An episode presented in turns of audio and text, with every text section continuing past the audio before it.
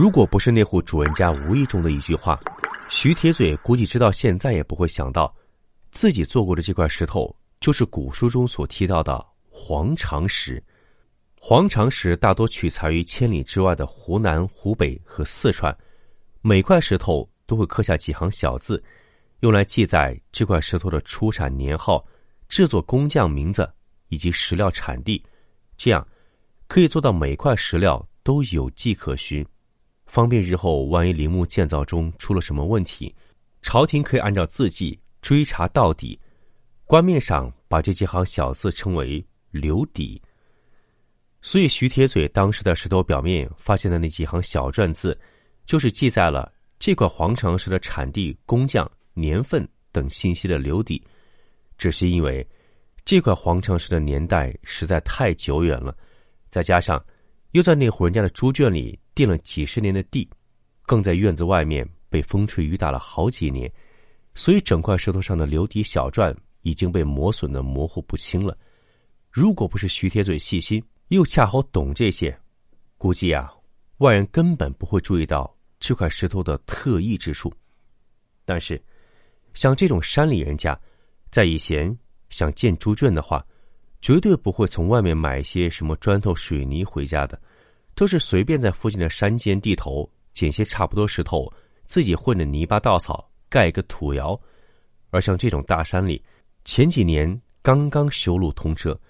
在此之前。所有物资都是要靠人抬马拉才能带进山的，所以这户人家几十年前修猪圈，这块黄长石绝对不可能是从山外带进来的，他一定是这户人家的老辈在附近山里捡回家的。也就是说，用了这块黄长石的那个神秘的汉墓，应该就在这附近的某座山里。而汉墓之中，众所周知。汉族的王朝厚葬成风，每一座王室的墓中陪葬的黄金数量都是天文数字。其实啊，徐铁嘴对墓中的财宝没有多大兴趣。当然了，如果说他对黄金丝毫不动心，那是纯属放屁。只不过，在那座不知名的汉墓中，比黄金更加吸引徐铁嘴的是那些精美的玉器。万一运气好的话。碰到传说中的金缕玉衣，那就是让徐铁嘴少活十年，他也愿意。嬷嬷家人听到徐铁嘴这样说，都没有怀疑。众人都知道，徐铁嘴一生钱、权、美色，一概毫无兴趣。他最喜欢的就是收藏玉石、玉器。秦汉时期的玉器，徐铁嘴不是没有收藏过，但是，一件汉墓中的金缕玉衣。对于他们这种狂热的玉石收藏者来说，那种诱惑无疑是致命的。所以，徐铁嘴当时就做了个决定：既然从来没有听说过附近发现过什么汉朝古墓，那就证明那座古墓一定还在附近某座山里沉睡着。而且，就算这座古墓被盗墓贼发现了，但墓里的东西总不可能完全搬空吧？一定会遗留下一点什么。徐铁嘴要求呢也不高，能让他捡到几枚玉衣上的玉片，他就心满意足了。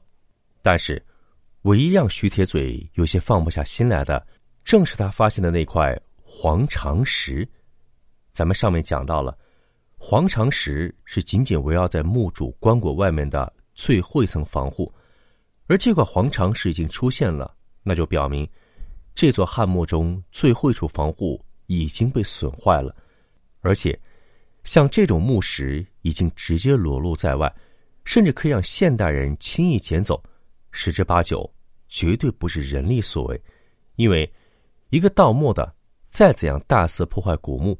墓室的主体结构基本不会改变的。辛辛苦苦挖了个墓洞，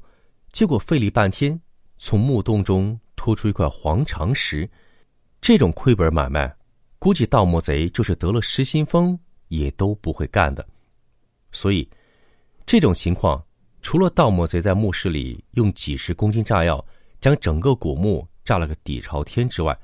也只有碰见百年不遇的山体滑坡或者泥石流才会造成了。但是，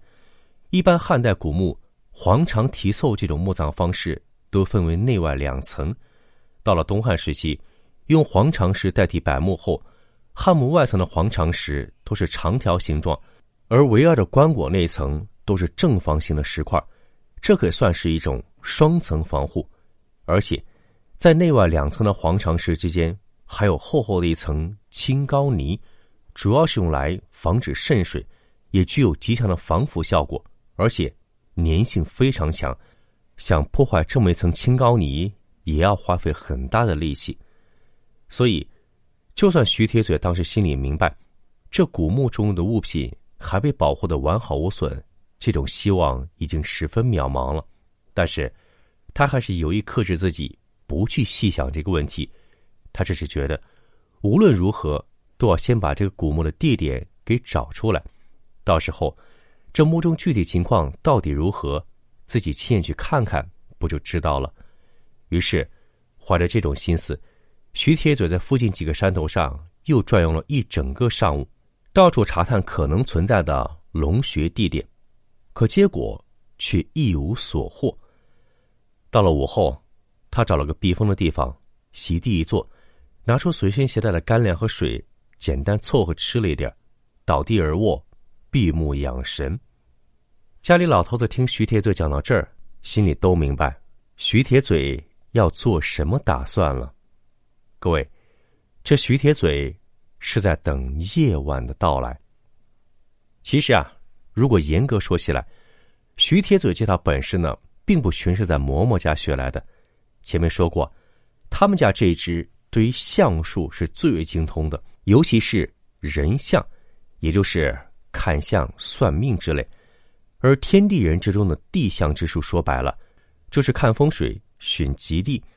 但古时候的地相堪舆啊，那是要做几百上千年的打算，远非像现在这样，